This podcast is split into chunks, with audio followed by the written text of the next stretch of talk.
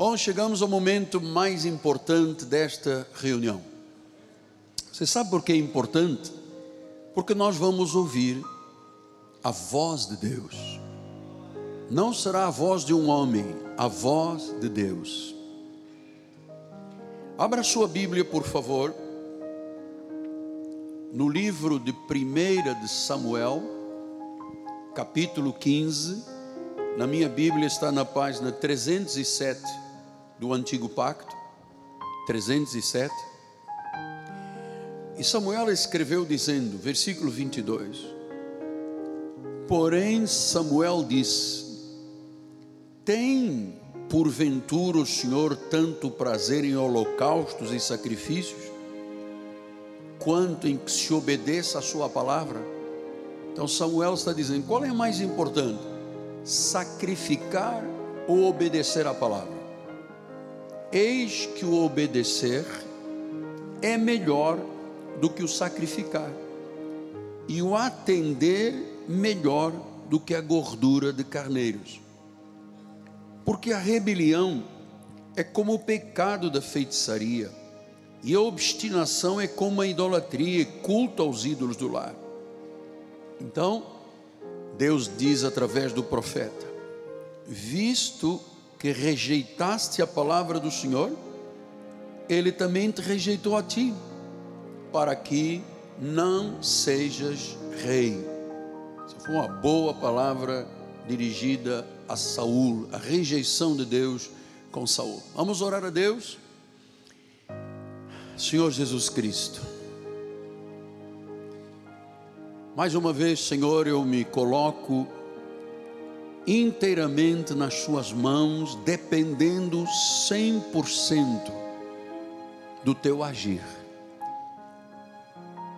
No abrir da minha boca, o Senhor coloque as palavras que revelarão os mistérios que estiveram ocultos desde os tempos eternos.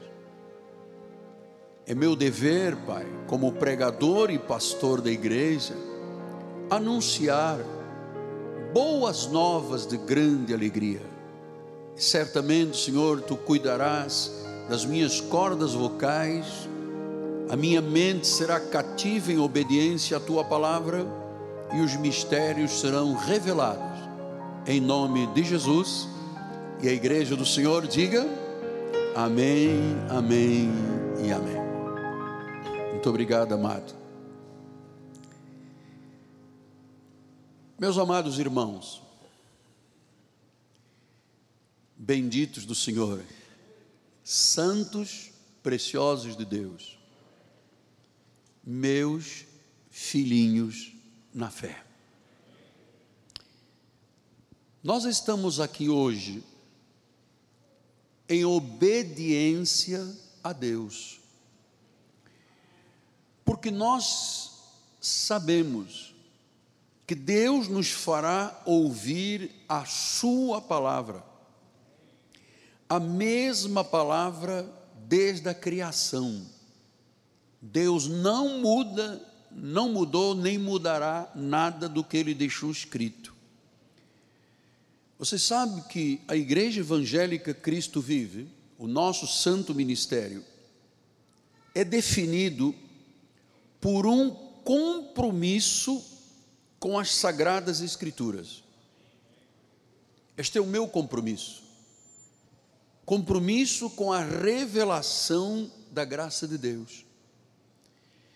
Então eu tenho ensinado que o verdadeiro cristão sabe, e você vai, se você nunca ouviu esta expressão, vai recebê-la hoje. O verdadeiro cristão sabe que a Bíblia é o maior tesouro, é a palavra mais preciosa, mais preciosa que o ouro fino, mais doce do que o mel diz a palavra do Senhor. Então, no momento em que Saul, e acabamos de ler esses dois versículos, vivenciou, experienciou práticas contrárias ao que Deus diz, Deus o rejeitou. todas as vezes que alguém age em oposição à verdade, segue a mentira. O pai da mentira tem um nome, você sabe quem ele é: diabo. Então nós precisamos de entrar hoje, mergulhar, abrir o bom tesouro, tirar coisas boas do bom tesouro, lembrando que só 6% do mundo cristão, 6%, tem uma visão do que é realmente o cristianismo.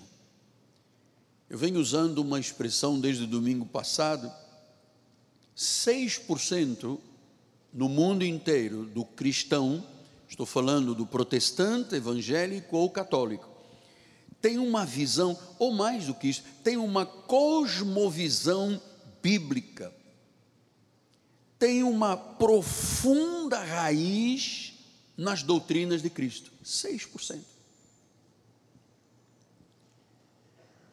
Então, o que é ter uma cosmovisão bíblica ou cristã? É você ter conhecimento para saber distinguir o que é filosófico do que é religioso. É quando você entende a natureza da verdade e não busca fora da única verdade um caminho.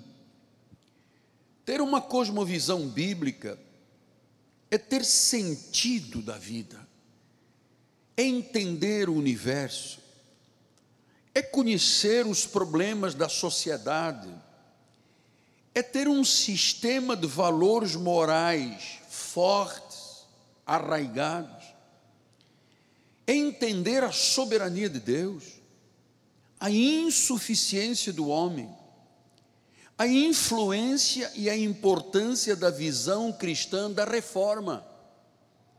Porque se nós não tivermos uma visão da reforma protestante, que veio lá de Martinho Lutero, João Calvino, uh, John Knox e os demais, Spurgeon, enfim, os grandes reformadores, se nós não tivermos uma visão da importância da influência da reforma, nós nunca teremos uma visão cósmica, abundante, larga, ampla do que é a vontade de Deus. Cosmovisão bíblica significa que você valoriza a ética, valoriza a moral, tem o amor como princípio de vida, sabe que a Bíblia é singular, é inerrante, é o fundamento. Lembrando que 40% da Bíblia são profecias e literatura profética.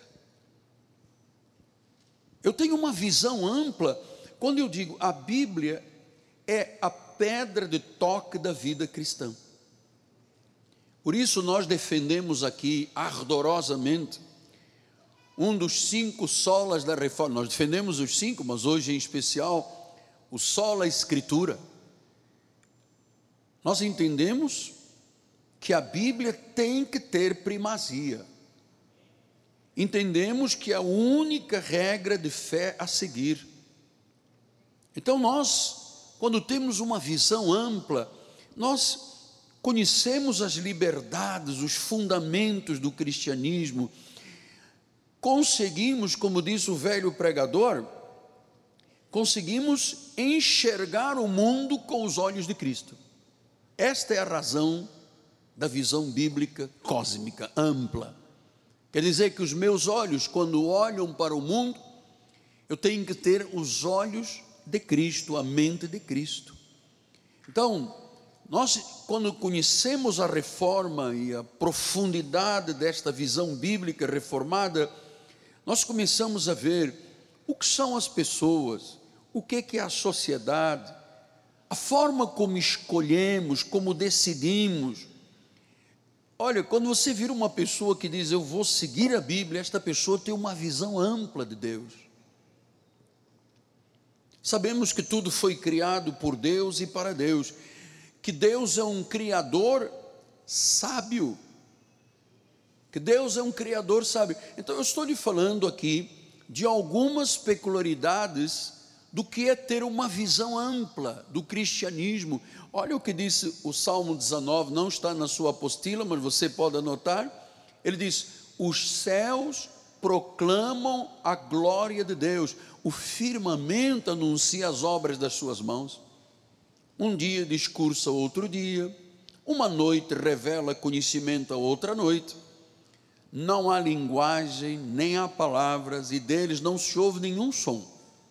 No entanto, por toda a terra, por isso tem que ter os olhos de Cristo aí, por toda a terra se faz ouvir a sua voz as suas palavras até os confins do mundo. Aí pôs Deus uma tenda para o sol. Então veja, ah, eu, eu, quando olho algo da própria natureza, eu tenho que enxergar Deus nisto. Isto é ter uma visão bíblica. Quando eu penso na eleição, na predestinação, na chamada, na vocação celestial, nos propósitos que Deus tem com a minha vida e com a sua vida, eu tenho que pensar que eu só vou entender se eu conhecer com profundidade. Ou seja, grande parte do que se chama cristianismo são vidas absolutamente superficiais não passam de águas rasas. E eu vou lhe dizer mais, filho amado, grande parte do povo de Deus, porque só 6% tem esta visão ampla,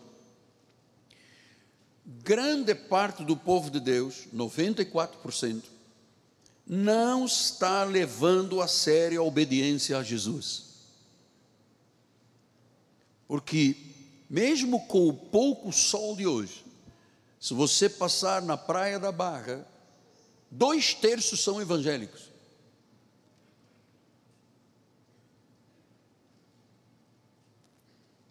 Sábado à noite eu fui levar a minha filha, nossa filha Ana Laura, para jantar com os colegas da faculdade e passei numa área da Barra, tinha uma boate, tinha centenas e centenas e centenas de pessoas em filas para entrar e eu vou lhe dizer, uma parte daquelas pessoas são evangélicas. Não levam a sério o evangelho, não obedecem seriamente a Jesus Cristo. Parece que são apenas pessoas religiosas ou frequentadores que têm um rótulo. Eu sou crente.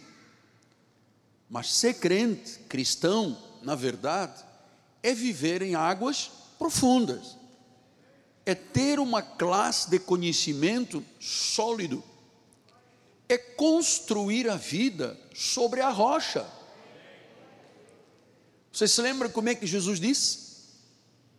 Ele disse: se a pessoa for prudente e tiver o cuidado de construir a vida, a empresa, os negócios, a família sobre uma rocha, leia-se sobre Jesus, sobre os ensinamentos da Bíblia, diz que haverá um momento que a chuva cai, os rios transbordam e o vento sopra com ímpeto, mas aquela casa não cai porque ela está sobre a rocha.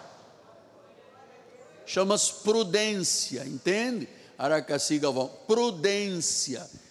Mas ele diz que efetivamente há pessoas que constroem a sua vida sobre a areia. E aí vem o mesmo vento. E aí a chuva cai. E aí os rios transbordam. Pastor, o que é chuva cai, rios transbordam e vento sopra? São as vicissitudes da vida. São as provações. São as lutas. Porque nenhum de nós está imune. Nenhum de nós está imune. Então, é necessário que construamos a vida sobre os ensinamentos, os fundamentos de Jesus, porque senão diz que a casa cai e que é grande a ruína. Então, meus irmãos, uma vez que nós levamos a sério o Evangelho, diga isso, eu levo a sério o Evangelho. Eu não trocaria um culto a Jesus porque chegou a minha prima que veio do Maranhão, ou do Recife. Então hoje não vou à igreja porque titia, que veio lá do Rio Grande do Sul, chegou, então eu vou fazer uma coisa bonita, um churrasquinho. E a igreja, paciência. Isto não é vida de cosmovisão bíblica. Ah, pastor, eu vou dar uma festinha na minha casa e eu vou botar lá um samba da pesada. Isso não é visão bíblica, mano. Uia, que foi? Fica quieto. A visão bíblica é outra história. É a profundidade do conhecimento de Deus. Então vamos adiante. Salmo 119, versículo 165 diz assim: Grande paz têm os que amam a tua lei. Aqui a lei não quer dizer Moisés, é a tua palavra. No original a tua palavra. Tem o que grande? Tem o que grande? Paz. Quem ama Deus, quem ama a Bíblia, quem ama a verdade, tem paz. Tem paz. Nós estamos olhando para os dias atribulados que estamos vivendo no Brasil, escapamos por equilíbrio e bom senso da presidência, escapamos de uma guerra civil. E nós estamos observando e nós temos olhos para entender. Deus está agindo nesta área, Deus está agindo daquela forma, Deus está restaurando o país. Então, eu tenho paz. eu tenho paz. Sabe por quê? Porque eu amo a palavra. A palavra é a verdade. A palavra é a verdade. Eu amo a palavra. E diz que para quem ama a palavra não há tropeço. Quem tem a palavra no coração, na mente, na alma, nas entranhas, nas medulas, ele tem paz e não há o que? tropeço, não há tropeço. Quando o maligno coloca uma pedra, a Bíblia diz que Deus dá ordens aos anjos para não para que não tropecemos em alguma pedra. E o maligno sabe colocar pedra, mano. Versículo 167. A minha alma tem observado os teus testemunhos. Eu os amo ardentemente. Diga eu também. Deus não está falando de um amorzinho de macaco, sabe? Que você vai no zoológico, tem um macaquinho lá e tal. Você pega amendoim, dá, ele recebe, come, você dá mais um pacote, dois pacotes. E há uma hora que você diz: já chega, macaco.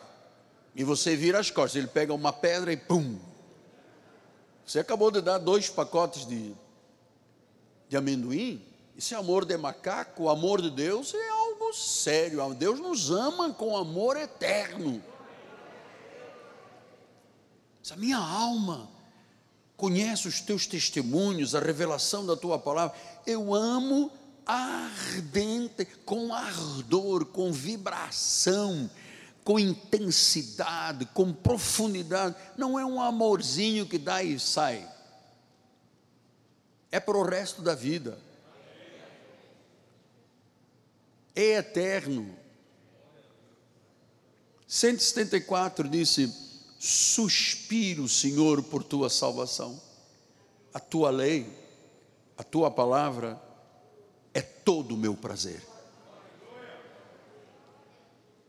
Quer dizer que a palavra de Deus, deixa o apóstolo pregar, tá bem?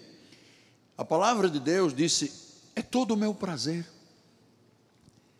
Então o prazer não está no samba, não está no pagode, não está nas coisas do mundo, não está na lei dos homens, o nosso prazer está aqui na lei do Senhor. O salmista diz: nela medita de dia e de noite. Se a pessoa o fizer, será como uma árvore plantada junto à corrente de águas, no devido tempo dá o seu fruto, cuja folhagem não murcha, e tudo quanto ele fizer será bem sucedido. a tua empresa florescerá, os teus negócios serão bem-sucedidos. Uma vida bem-sucedida é uma vida alicerçada sobre a palavra. Quem ama a Deus, ama a verdade. Quem ama a Deus, guarda os mandamentos. Por isso, no Salmo 48, ele diz: Agrada-me, Senhor, fazer a minha vontade. Não, a nossa vontade não é perfeita, amado. Agrada-me fazer a tua vontade, ó oh Deus, a tua. Dentro do meu coração não estão paixões exacerbadas, mundanas, está a tua palavra. Diga a palavra de Deus está dentro do meu coração. Diga dentro do meu coração. Então nós desejamos a palavra como um bebê deseja leite. Nós agora estamos acompanhando o crescimento da ágata e nós estamos querendo, né, os papais, ver se ela come feijãozinho, arrozinho, né, batidinho, não sei o quê, mas ela vai, vai, vai e quer a mama, quer o leite. Ela deseja muito. Isto é próprio da criança. Então, é, quando você deseja a palavra, é como a ágata que deseja o leitinho. Nós queremos a palavra. Então, olha só, nos dias de Jesus, nos dias da sua carne, ele teve um ministério dos 30 aos 33 anos, três anos de ministério. Alguns seguidores superficiais o abandonaram, porque a vida deles era superficial. Eu vou lhe dizer uma coisa, honestamente, se todo mundo chegasse à conclusão que não existe Bíblia, que isto foi criado pelo homem, que não existe Deus, eu não largaria o barco, eu continuaria dizendo: eu creio na Bíblia e creio em Deus. Eu não abandonaria. Mas os superficiais, aqueles 94% que não têm uma visão cósmica, bíblica, da profundidade, quando se fala em predestinação, tem gente que se arrepia do, da cabeça aos pés. Não pode, o homem tem livre-arbítrio, o homem tem, o homem não tem, porque o homem sem Jesus está morto em pecados e delitos. Não tem. Quem criou essa expressão livre-arbítrio? Foi Satanás. Em Isaías 14 está lá aprovado. Eu subirei ao céu, eu me sentarei no trono e eu serei igual ao Altíssimo. Isto é Satanás. Oh, livre-arbítrio, frio eu, livre albedrio. Isto, isto é um mito. Isso é para roubar a glória de Deus. Isso é para dizer o homem tem decisão. O homem não tem decisão. Se Deus não decidir, o homem não decide por Deus. Se Deus não decidir, o homem não decide. Então, é, alguns superficiais abandonaram Jesus. E ele diz aqui em João 6, 66 a 68. À vista disto, Jesus estava pregando, muitos dos seus discípulos, eram discípulos, o abandonaram, já não andavam com ele. Então, perguntou Jesus aos doze: Porventura quereis também vós outros retirar-vos? Respondeu-lhe Simão Pedro: Senhor, para onde nós vamos? Para onde nós iremos? Vamos fazer o que? Acender vela de sete dias? Vamos botar uma galinha num cruzamento? Vamos fazer uma fogueira santa? Para onde é que nós iremos? Porque fora de Cristo não há vida, fora de Cristo não há eternidade, fora de Cristo há Sheol, inferno. Infelizmente, eu tenho que lhe dizer isso. Então os discípulos disseram: para onde nós iremos? Para onde? Tu, Jesus, tens as palavras da vida eterna. Então, amado, você não pode fugir destas verdades. Você tem que levar Jesus a sério. Evangelho e ponto final. Mas apareceu uma pessoa para casar comigo e tal, mas não é de Jesus, não tem fundamentos, não é luz, não são trevas, mas tem um carro maravilhoso, um Chevette de tala larga de 79, todo tunado, tem um tubo, descarga, faz aquele barulho. Aposto meu sonho andar de Chevette tunado. Fuja, cara. Fuja, porque isso não é de Deus. Pastor, apareceu uma pessoa com dinheiro para ser meu sócio.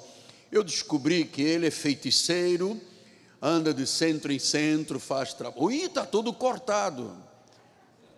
O braço, a língua, o alto da cabeça, a planta dos pés, estou todo, todo maculado e matulado, sei lá como é que se. Hã? Catulado, veja quanto eu entendo de espiritismo, né? Nada, zero. Está catulado. Amado, você tem a marca de Cristo. Não.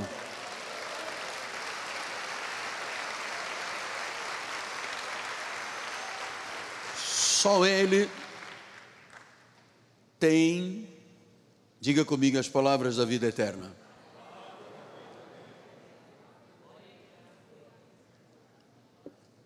Mas Buda não tem, Maomé não tem, Shirvá não tem, Confúcio não tem, os deuses desta terra não têm, só tu. Tu tens as palavras da vida eterna. Tu tens as palavras da vida eterna. Então, a marca de um verdadeiro cristão é o amor pelas Escrituras é o amor pelas promessas, é o amor pelos mandamentos, é o amor por aquilo que Deus pede e exige. Isso é o cristianismo, isso é ter cosmovisão bíblica.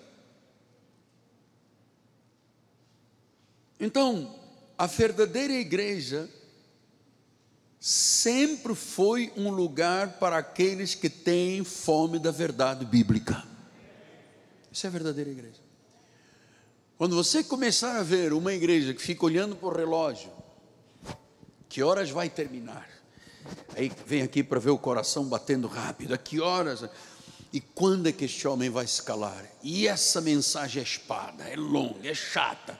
E não cabe. Sei se lembra, nós tínhamos um irmão que ficava lá atrás, batendo no relógio. Às 11 da manhã ele já estava batendo.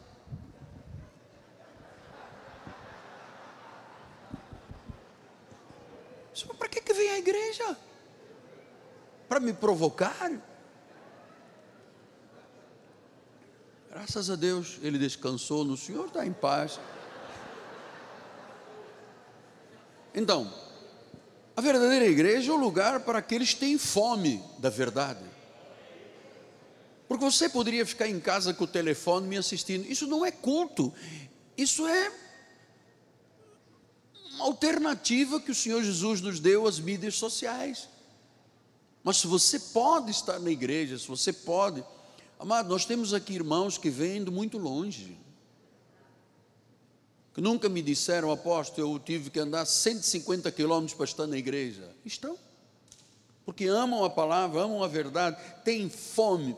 1 Tessalonicenses 1, 4, ele diz: reconhecendo, irmãos amados de Deus, a vossa eleição porque o nosso Evangelho não chegou até vós tão somente em palavra, mas sobretudo em poder do Espírito Santo, na plena convicção, assim como sabeis ter sido o nosso procedimento entre vós por amor de vós.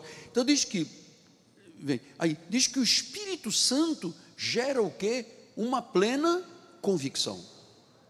Eu estou convicto da soberania de Deus, eu estou convicto da minha predestinação, da minha eleição, eu estou convicto da bondade de Deus, do maravilhoso Deus, da cura de Deus. Gláucia, estás curada. Nós temos esta convicção, porque nós sabemos quem é Deus. Então, quem são os verdadeiros crentes? São aqueles que são mais movidos pela palavra de Deus do que por qualquer outra coisa. Está na Bíblia? Eu creio. Eu creio. Esta é a decisão que eu vou tomar. Eu orei, eu fui na Bíblia, eu ouvi o meu profeta, eu, eu estou seguindo o que é bom, perfeito e agradável. Sim, vai dar certo. Vai dar certo. Porque nós somos movidos por obediência, por adoração, uma adoração amorosa, uma adoração sincera, uma adoração alegre, uma adoração feliz. Nós somos movidos por isso. Igreja para nós não é fardo, é prazer. Que prazer estar em tua casa, que milagre Eu, quando adoro, adoro de forma amorosa, sincera, alegre, feliz. Eu não venho de cara amarrada para a igreja. Porque isto é a minha vida, é a tua vida, é a nossa vida. Um dia todos nós passaremos. A vida passa rápido. Nós voamos. Nós temos este compromisso. 1 Tessalonicenses 2,13 ele disse: Outra razão ainda temos nós para incessantemente dar graça a Deus é que, tendo vós recebido a palavra que de nós ouvistes e que é de Deus, acolhestes, não como palavra de homens, e sim como a verdade, a palavra de Deus, a qual com efeito está operando eficazmente em vós, os que credes. Então diz que nós acolhemos a palavra da verdade porque ela é de Deus. Meu Deus, eu, eu imploro às pessoas que estão do outro lado, e que tem essa audácia de lutar contra Deus, de lutar contra o dízimo, lutar contra a oferta, lutar contra o culto. Eu também tenho Bíblia, eu posso ficar em casa. Mas Deus não criou a tua casa para ser lugar de louvor e adoração, Deus criou a igreja. Claro que eu posso adorar em casa, eu adoro. Hoje eram quatro horas da manhã, eu estava lá com o rosto no chão. Mas quantas vezes eu disse, Senhor, eu vou à tua casa hoje, Usa-me. Senhor, tu sabes das minhas insuficiências, das minhas incapacidades, das minhas limitações. Sou um indivíduo extremamente limitado, incapaz. Se Deus não o fizer, eu não sou capaz de o fazer. Pode acreditar nisso. Isto aqui não é teatro. Eu não tenho uma persona. Eu estou aqui amorosa, diligentemente falando. Então, o testemunho do verdadeiro cristão é acolher a palavra que opera, que não é palavra de homem, é palavra de Deus. Eu vou lhe dizer um segredo que você vai guardar esta manhã. Se este púlpito não fosse proclamador da palavra de Deus, da verdade, nenhum de vocês estaria aqui. Certamente nem eu. Nós não estaríamos aqui. Olha, tem gente que tem igreja colada, templo colado com o quintal. Diz: não, esta é a minha. Esta é a minha igreja. Então, é, é só por isso que nós estamos aqui, porque proclamamos a palavra da verdade. Então, o que Jesus disse: nem só de pão vive o homem, Mateus 4,4 ele diz: Não só de pão viverá o homem, mas de toda a. E quem é que inspirou os homens para escreverem a Bíblia? A boca de Deus. Eu acho que é uma ousadia muito grande, um, um, eu acho que até uma indecência, quando uma pessoa diz, é, mas a Bíblia tem aqui umas coisas antiquadas. Antiquada é vovó. Vovó, minha avó que é antiquada, tem cento e poucos anos. Agora, Deus é antiquado? Deus não é antiquado. A palavra dele é perfeita, é fiel. A palavra dele é perfeita e é fiel. Então, por mais de 42 anos de pastor, este é o maior encorajamento que eu lhe dou. Ame a palavra de Deus. Ame a Deus da palavra e a palavra de Deus. Ame Jesus. Porque eu volto a dizer o trabalho que se faz neste ministério, com o apóstolo, com os bispos, com as bispas que sobem aos altares, é um trabalho sério, é um trabalho cuidadoso, é um trabalho diligente com a palavra de Deus. Eu já tinha o sermão pronto, já tinha tudo pronto. E eu disse a bispo: eu vou ao escritório, porque eu preciso de ultimar os meus detalhes finais. E eu estive das três da tarde às sete da noite buscando, Senhor, tem mais algo? Queres dizer o que é a igreja? Tu conheces as necessidades? Então, pastor, mas o senhor com 40, 42 anos de pastor e 46 de crente, o senhor já não poderia pregar sem um esboço? Poderia. Só que, sabe, eu não tenho peito para enganar as pessoas. Não tenho. Meu coração é honesto e sincero. Eu poderia. Eu não sou o padre Antônio Vieira, mas eu posso fazer um sermão aos peixes, se você quiser dizer um tema qualquer, jogar aqui, eu te falo, uma, duas, três horas. Mas com as coisas de Deus não se brinca.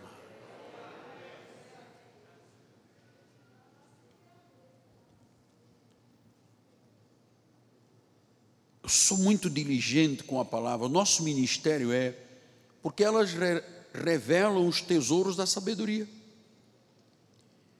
Eu sei que não é popular hoje em dia uma igreja que prega uma hora. Não é popular isso aqui. Há dois domingos atrás foi uma hora e vinte. Eu não vi ninguém sair e ir embora da igreja. Todos estavam aqui focados.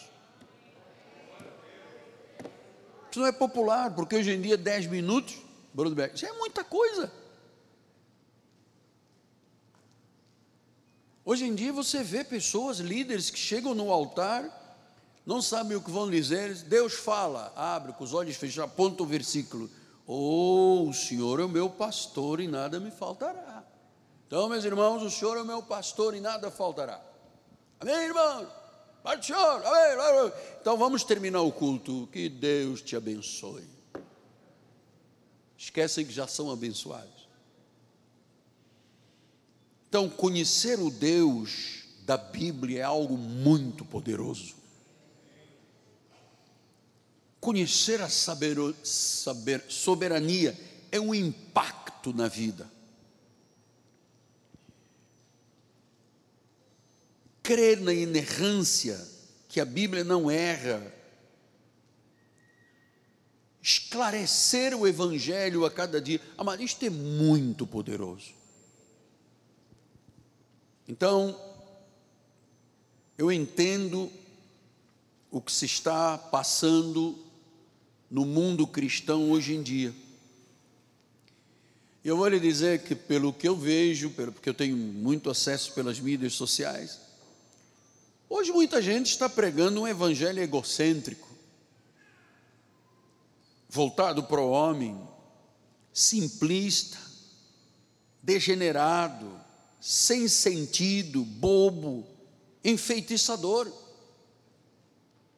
Porque Paulo ensinou isto aos Gálatas, bispo Elias de Aquemoeso. Ele ensinou isto aos Gálatas. Ele disse: Ó oh, Gálatas, quem é que vos fascinou. Bascai-nos. Quem é que vos enfeitiçou? Quem é que vos. Quem é que fez vocês deturparem a verdade se vocês foram salvos pela graça e agora estão voltados para a lei? Um feitiço. E eu vou lhe dizer, esta coisa egocêntrica, simplista, degenerada, é a forma como o mundo enxerga a igreja, porque ah, nos programas de televisão e rádio, que são os que dão acesso público, o que está fazendo é isto. Venha sexta-feira, vamos distribuir óleo, vamos distribuir pimenta, vamos fazer uma corrente, vamos pagar o preço, vamos subir no monte. É isto. Sabe o que é? É simplista, não é nada, é bobagem, mas as pessoas, coitadas, não conhecem a verdade. Meu povo tem sido destruído porque lhe falta a verdade, o conhecimento da verdade. Então, chamar a distribuição de sal, de óleo, de correntes, de sacrifícios, de batismos, chamar isso de evangelho, é não ter revelação, é não ter interpretação das Escrituras. Olha o que disse Gálatas 1, 6 a 9. Admira-me que estejais passando tão depressa daquele que vos chamou na graça de Cristo para um outro evangelho. É graça e você está virando para outro evangelho, mas é não há outro, senão que há alguns que vos perturbam. E olha, você veja, há um evangelho verdadeiro e há um outro. E ele diz: não é que haja outro, o outro não tem sentido, não tem significado. É, na realidade, pessoas que perturbam e querem perverter o Evangelho de Cristo. Você já imaginou? Um indivíduo sobe num púlpito para perverter o Evangelho de Cristo? Depois disso, mas ainda que nós, está o apóstolo falando, ainda que nós, ou um anjo vindo do céu, pregue um evangelho que vá além do que temos pregado, seja anátema. Então o mundo tem que saber destas verdades, que Deus nos dê rápido outras línguas para interpretar os nossos cultos, porque o mundo precisa saber que se um anjo baixar e disser, não é a graça, é a lei, é anátema, é maldito. Se um apóstolo, um pregador, voltar-se contra a graça a favor da lei, é maldito. Gera maldição. Você sabe o que quer dizer maldição? ausência de Deus, doença, fome, nudez, febre, males. Isso, isso é, nós não podemos dizer, seja anátema quem fala além daquilo que Paulo pregou. Versículo 9. Assim como já dissemos, e agora repito: se alguém prega um evangelho que vá além daquele que recebeste, seja anátema. Capítulo 2, versículo 6. E quanto àqueles que pareciam ser de maior influência, quais tenham sido outrora, não me interessa, Deus não aceita a aparência do homem. Esses digo que me pareciam ser alguma coisa, nada me acrescentaram. Eu já lhe falei que eu no passado ia a muitos congressos e convenções. E algumas vezes eu simplesmente, passado uma hora, meia hora de estar dentro de uma convenção, eu dizia: o que, é que eu estou fazendo aqui? Exatamente o que, é que eu estou fazendo aqui? porque era tudo contrário à revelação da graça. Se nada acrescentam, versículo 14: Quando, porém, vi, agora veja isto que é muito importante. Quando, porém, vi que não procediam corretamente, segundo a verdade do Evangelho, eu disse a Cefas, a Pedro, na presença de todos: Se sendo tu um judeu, vives como gentio, a graça, e não como judeu, a lei de Moisés, por que que obrigas os da graça a viverem como legalistas? Quer dizer que o pregador que perverte o evangelho obriga o povo a viver o judaísmo. Quando você sabe que pelas obras ninguém é salvo. Então nós queremos viver, amados, um alto nível de sabedoria divina. Eu quero viver um alto nível. Eu quero ter uma clareza infalível, inerrante, intacta do que é a palavra e de quem é Deus. Sabe, é, nós temos o cuidado de pregar um ensino altamente preciso, inteligente, teologicamente rico, sólido e claro. É isso que nós fazemos. Você está ouvindo?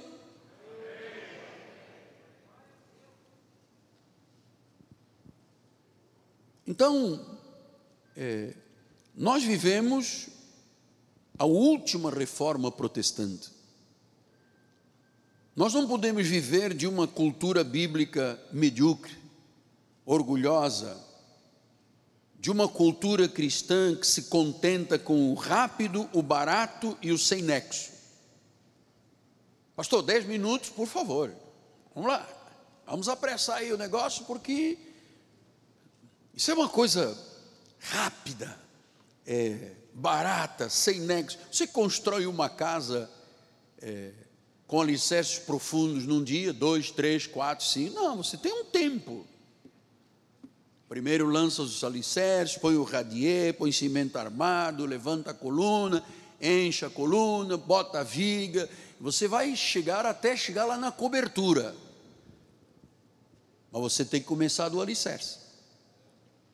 Então, quando você vira uma coisa rápida, barata, sem nexo, sal, óleo, vela, corrente, sacrifício, paga o preço. Isso não é evangelho.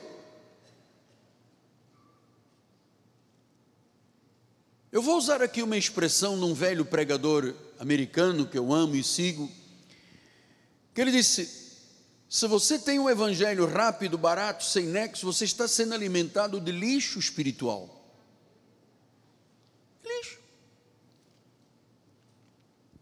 Muitos lugares enganam, entretêm, fazem comércio, mercantilizam uma palavra. Mas eu sei, amados, que só a graça de Deus traz beleza à vida. Só a graça de Deus traz excelência. Só a graça traz verdade, só a graça traz sabedoria, virtudes. Porque só a graça é a verdade pura. Então você vê hoje em dia,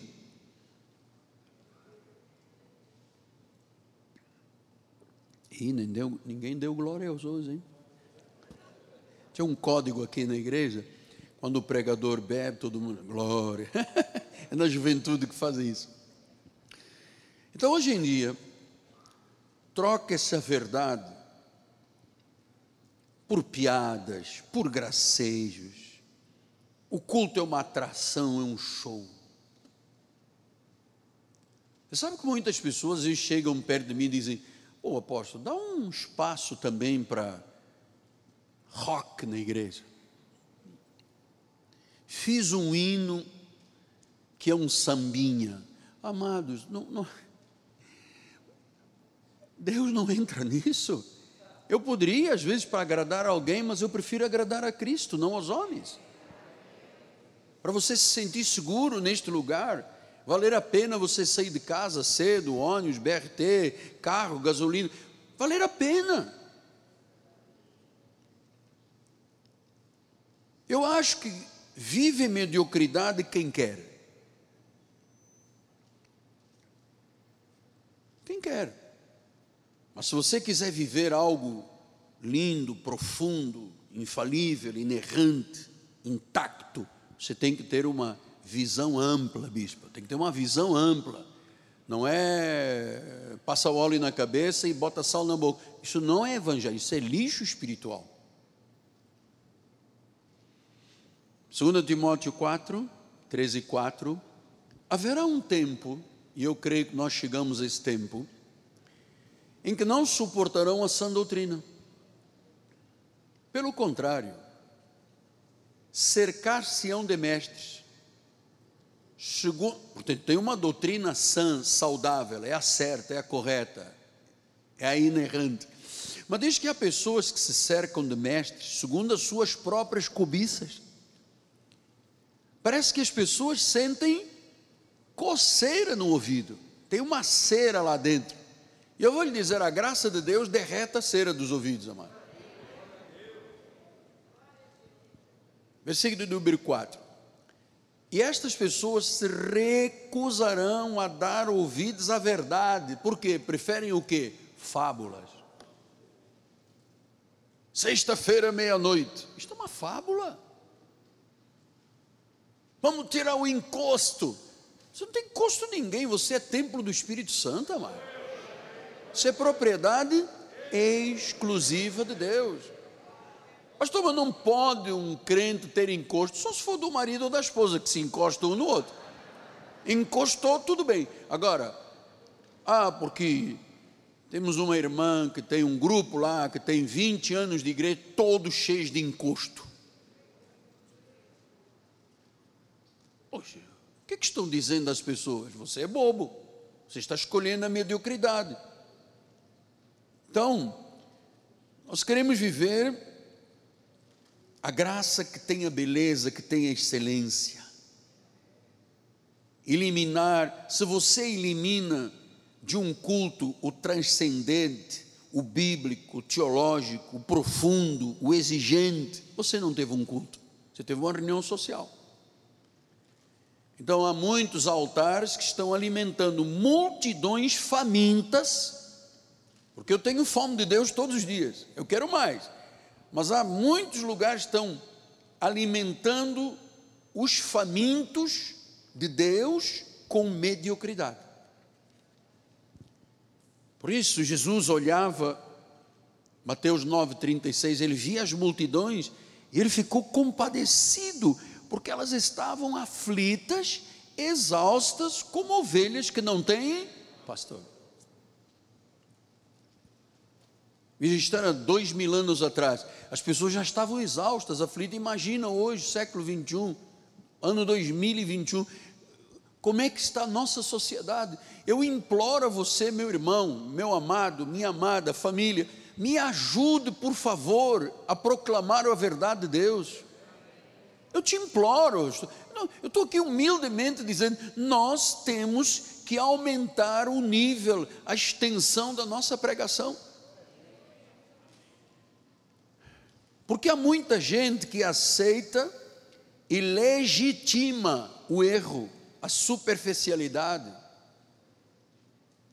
Eu um dia tive um encontro com um empresário lá na Barra, que mexe com ouro, e ele disse: Eu sou um louco.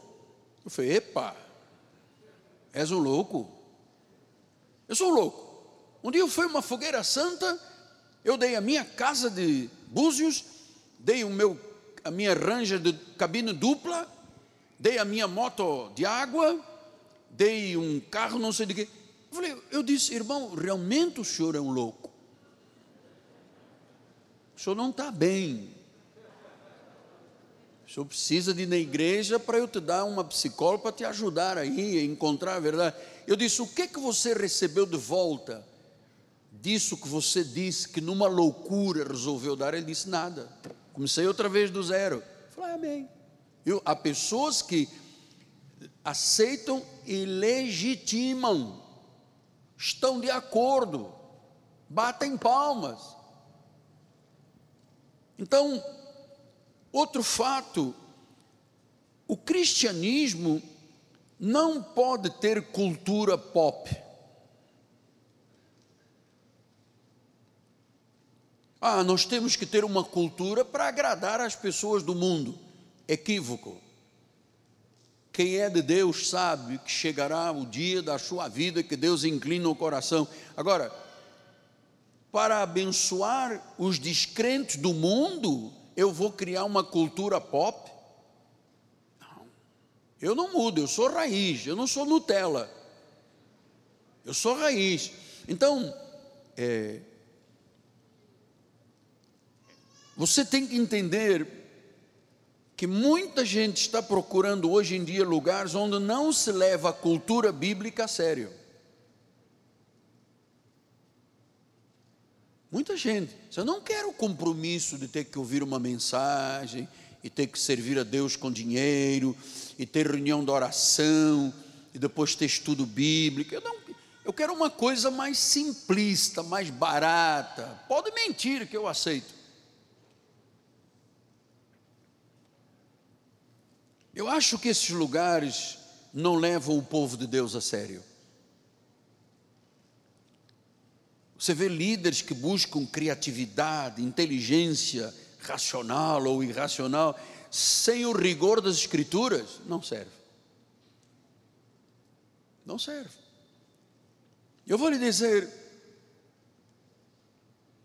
quão longe muitos lugares chamados igrejas, quão longe foram como caíram e decaíram da graça. Gálatas 5,4 diz isto, olha só. De Cristo vos desligastes das doutrinas, vós que procurais justificar-vos na lei. Se você busca as coisas da lei, você se desliga, você decai, você deixa de usufruir os benefícios de Deus. E eu vou lhe dizer uma coisa, é para mim é um trauma no meu coração quando alguém que conhece a plenitude de Deus aceita a mediocridade da lei. Aliás, Satanás tem usado a lei para humilhar os crentes, obrigando-os ao sacrifício, a pagar o preço. Nós não aceitamos. Isso é desligar de Cristo, isso é decair de Cristo, é desligar da graça. Então, é, veja, amados, a gama dramática de crenças que se dizem ser cristãs. Ah, é assim, as igrejas do nosso ministério, todos falam a mesma linguagem, cada um tem a lenha que sai daqui, depois cada um põe o seu fogo. Mas cada denominação que abre, cada porta que abre e põe uma placa, tem uma, um convencimento totalmente diferente uns dos outros.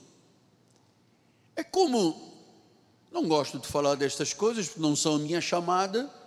É como no Brasil, nós temos 35 partidos, cada um com uma posição. Afinal de contas, qual é o que nós vamos seguir? É possível você conviver com 35 partidos, cada um dizendo uma coisa, condenando os outros, outros, ele é que está certo, os outros estão todos errados? É impossível. Então, os crentes criaram uma gama dramática, não tem uma visão bíblica, são crenças inconsistentes, não são ensinos bíblicos, não tem sintonia com o coração de Deus. Não tem. São crenças antibíblicas. Quando você vê o novo nascimento, ah, quando uma pessoa aprende que não basta ser bom para viver a vida eterna, não basta ser bom, tem que confessar Jesus, tem que crer de coração, tem que saber que Ele morreu, ressuscitou, Ele é o Deus da justiça e recebê-lo e confessá-lo como Senhor e Salvador. Então, hoje em dia, muita crença antibíblica, quando você diz o culto da pedrinha branca, isso é antibíblico, amado o culto do óleo, o culto do sal, o culto das imagens, o culto não sei, isto é antibíblico e não tem noção de quem é Deus. Então, nosso objetivo é purificar a igreja no Brasil e no mundo. Foi o que tentaram, conseguiram uma parte, Martinho Lutero, João Calvino, João Knox, Spurgeon, os demais reformistas. Se você pegar os livros, eu tenho ah, muita literatura reformada, você vê a luta que eles tinham para que a verdade tivesse domínio sobre a mentira. Então nós temos que purificar. 1 Coríntios 14, 33 diz: Porque Deus não é de confusão, amado. Deus é de paz. Se a igreja é dos santos, tem que ter paz na igreja. Você não pode, ah, porque eu tenho medo do pastor. Medo de quê, cara? Eu tenho 1,69m, medo de quê? Não, porque quando ele chega no altar, ele é o supremo, ele, ele abafa. Eu não sei disso. Isso não é verdade. 2 Coríntios 7,1 disse: Tendo, pois, o amado tais promessas, purifiquemos-nos de toda impureza, tanto da carne como do espírito, aperfeiçoando a nossa santidade no temor.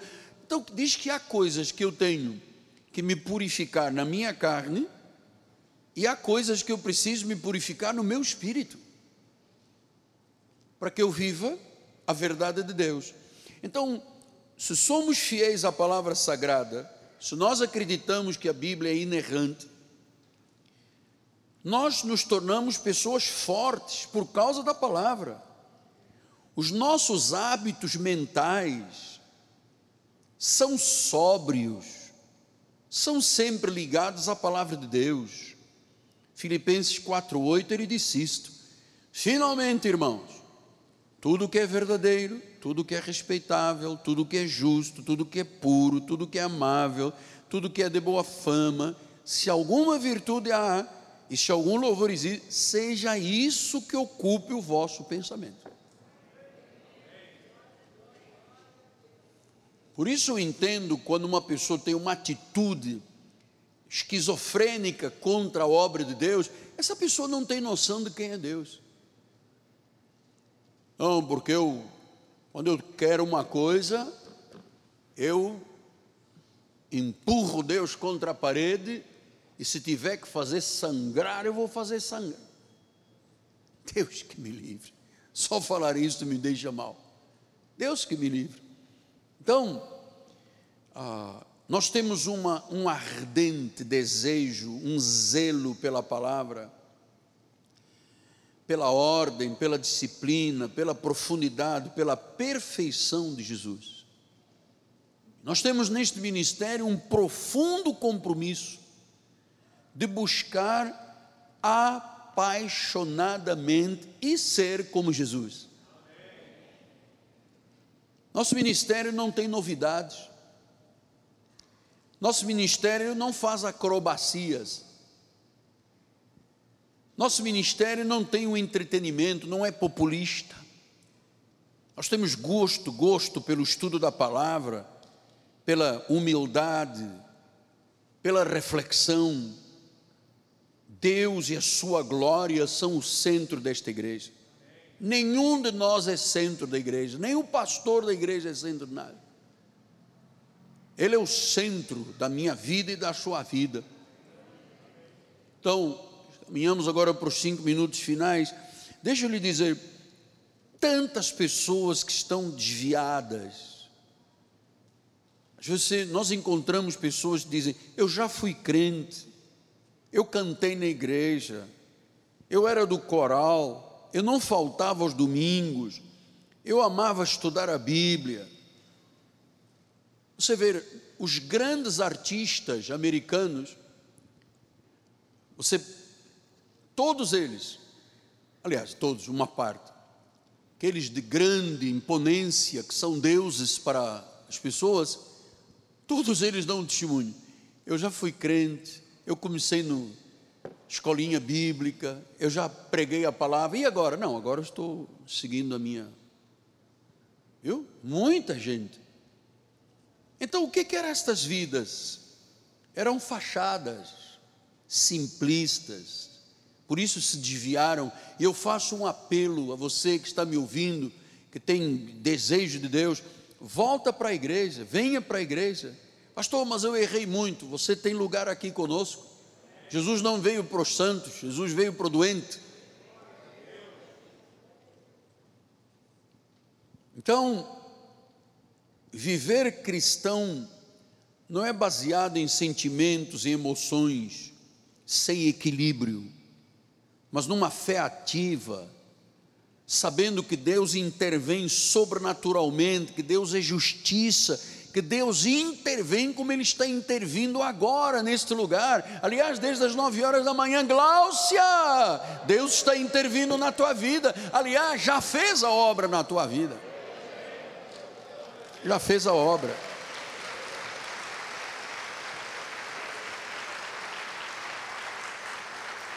Eu termino com o profeta Amós 8, 11 e 12.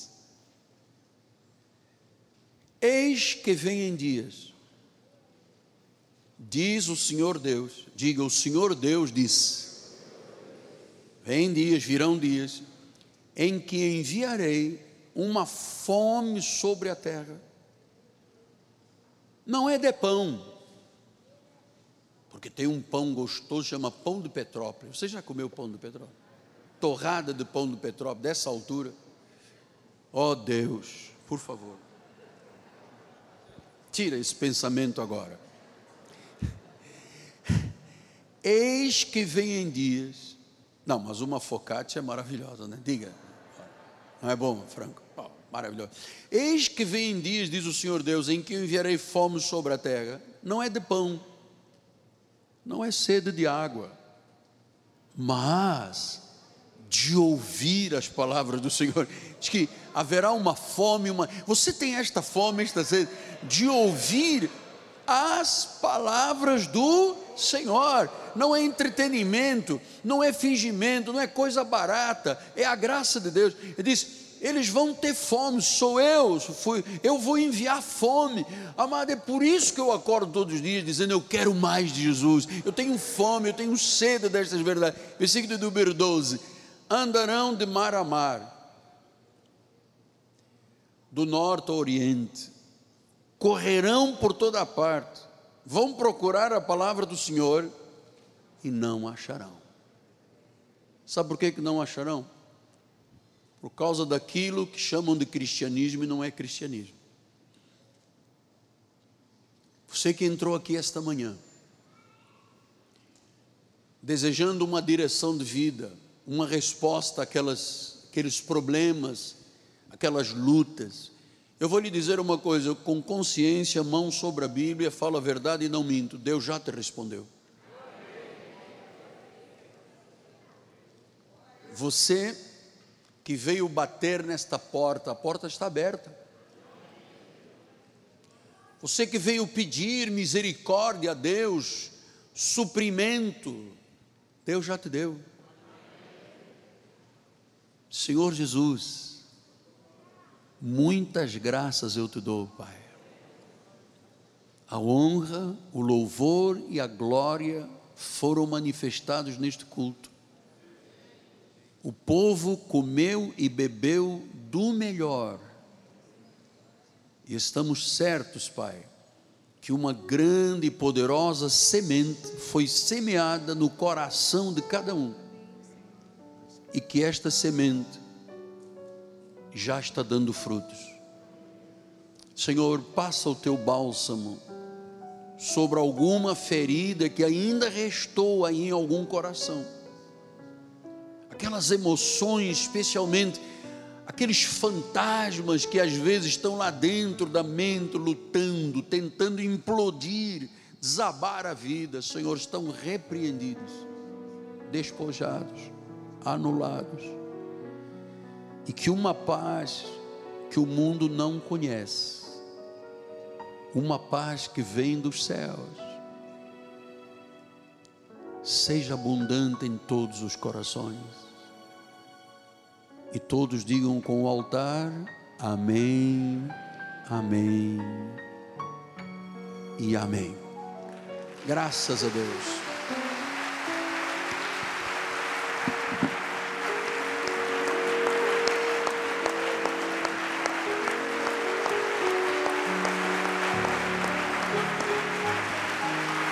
Ao seu nome.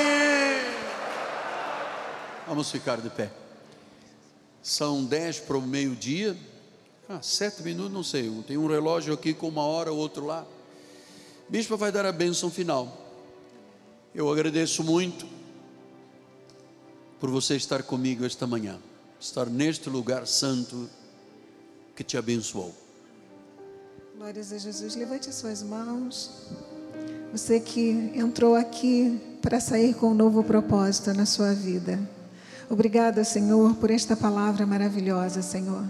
Obrigada, Senhor, porque nos agrada fazer a tua vontade, Senhor. Obrigada porque nós dependemos totalmente do teu amor, totalmente da tua graça, Pai. Agora nós pedimos que tu ponha os teus anjos, que nos livrem de todos os males, que nos guardem por onde passarmos, Senhor. Guarda o nosso lar, Senhor, nossa família, o nosso ambiente de trabalho, Senhor. E qualquer um que tenha entrado aqui com medo, saia daqui com a certeza que a vitória é tua em nome de Jesus. Não há lugar para outro espírito a não ser o espírito da graça de Deus no seu coração. Seja feliz, saia daqui se sentindo abençoado em nome de Jesus. Graça e paz. Amém. Glória a Deus.